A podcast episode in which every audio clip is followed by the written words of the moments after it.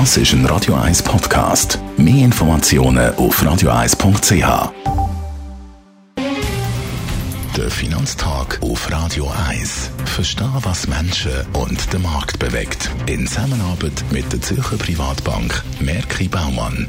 www.merkibaumann.ch bin verbunden mit dem Gerard Biasco, er ist der Anlagechef der Privatbank Merki Baumann. Gerard, heute müssen wir über einen Begriff reden, der uns immer wieder mal begegnet und viele nicht genau wissen, was sich dahinter verbirgt. Reflation. Was ist mit dem Reflation gemeint und wie äußert sich das? Ja, Reflation ist sicher eines der grossen Themen jetzt im 21. Mit Reflation ist gemeint, Konsumentenpreise, die zum Vorjahr deutlich ansteigen, also die Inflation, die zurückkehrt, Reflation, Reinflationierung sozusagen.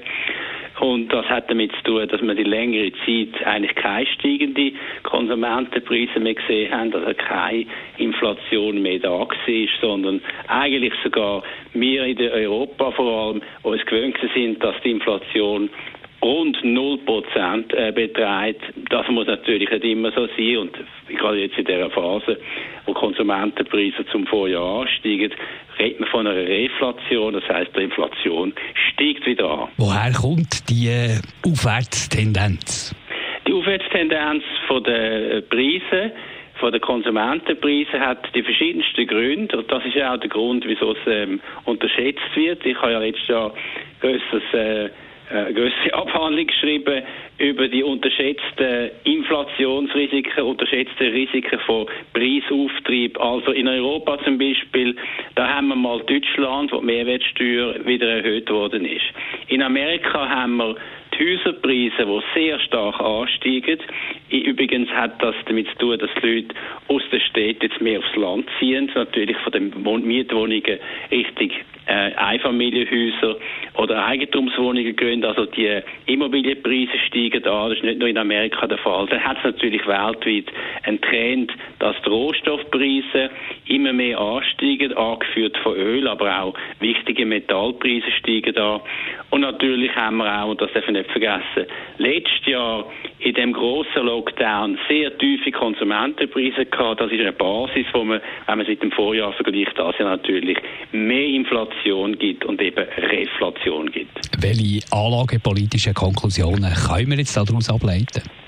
Das ist ganz eine wichtige Konklusion, die man sollte eigentlich äh, als erstes äh, ziehen. Und das ist die Schlussfolgerung, dass die tief rendierenden Obligationen, vor allem die mit einer langen Duration, also mit einer hohen Zinssensitivität, die sind natürlich immer verwundbarer, wenn die Inflation wieder steigt, wenn wir Reflation haben. Und die zweite Konklusion ist, dass Aktien, und zwar gerade die mit einer guten Dividendenrendite, gegenüber den Obligationen natürlich dann bessere Aussichten haben. Und von dort her sollte man eigentlich Aktien gegenüber Obligationen noch mehr vorziehen als vor der Reflationierungsphase. Danke vielmals für die Einschätzung, Gerard Piasco, der Anlagechef der Privatbank Merki Baumann. Der Finanztag gibt es auch als Podcast auf radioeis.ch. Präsentiert von der Zürcher Privatbank Merki Baumann. www.merkibaumann.ch